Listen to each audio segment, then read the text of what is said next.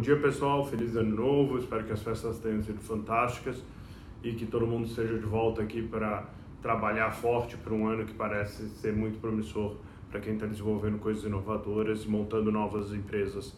Ah, é, para quem não se lembra, aqui embaixo tem os links para o podcast, também você pode ah, subscrever o canal e assim a gente consegue continuar essa conversa de maneira mais fácil.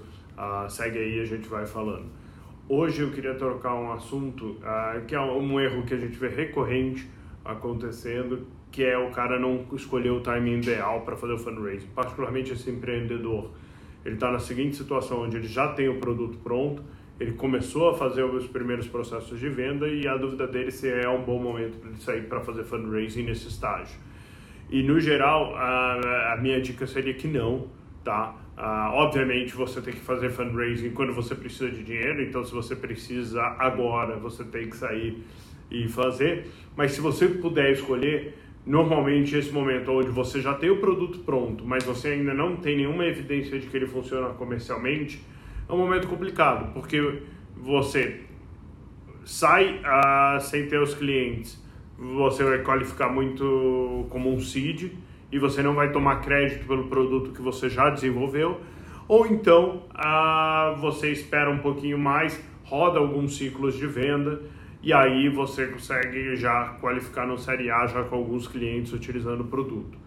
E normalmente o que a gente vê, os empreendedores conseguem planejar razoavelmente bem o orçamento que eles vão precisar, o orçamento e o tempo que eles vão precisar para desenvolver produto e ignora um pouquinho quanto tempo e quanto dinheiro custa uh, desenvolver a força comercial, achar um processo de vendas. E aí o dinheiro acaba no meio do caminho e o cara tem que fazer um fundraising que não é o momento ideal para ele fazer esse fundraising. Então, se você tiver a opção, eu faria ou antes do produto ou então depois de você ter os primeiros clientes utilizando. E aí você vai me perguntar, poxa, quantos clientes a gente está falando? Isso depende muito. Se você estiver falando de um SaaS de ticket baixo, o que você vai ter que ter é, putz, algumas dezenas de clientes, eu quero entender como que o cara compra, como é que funciona esse processo, qual é o ciclo, qual é a objeção que ele tem, ah, para que, que ele usa. Eu quero bater um papo com esses caras e entender que você montou um mecanismo razoavelmente replicável de venda.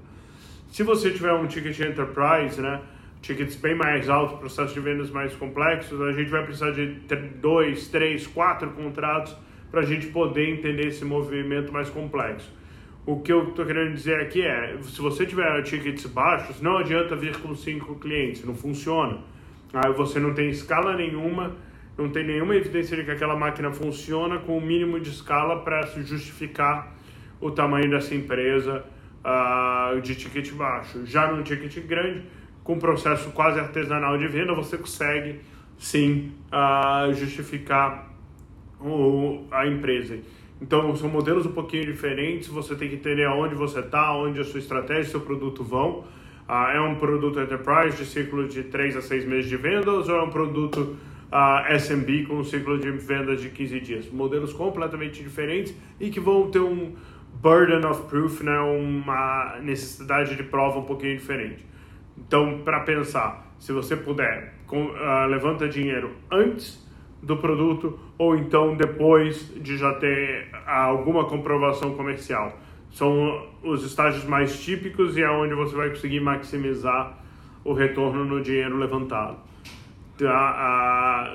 se não precisa levantar agora, você consegue esticar um pouquinho mais, ter a prova comercial, faça isso antes de sair para levantar o fundo. Espero que ajude. Se você gostar dos vídeos, segue o canal, segue os podcasts deixa sua pergunta aqui embaixo que eu vou respondendo de forma anônima conforme for aparecendo uh, perguntas que possam ser interessantes ao grupo. Valeu, obrigado, abraço.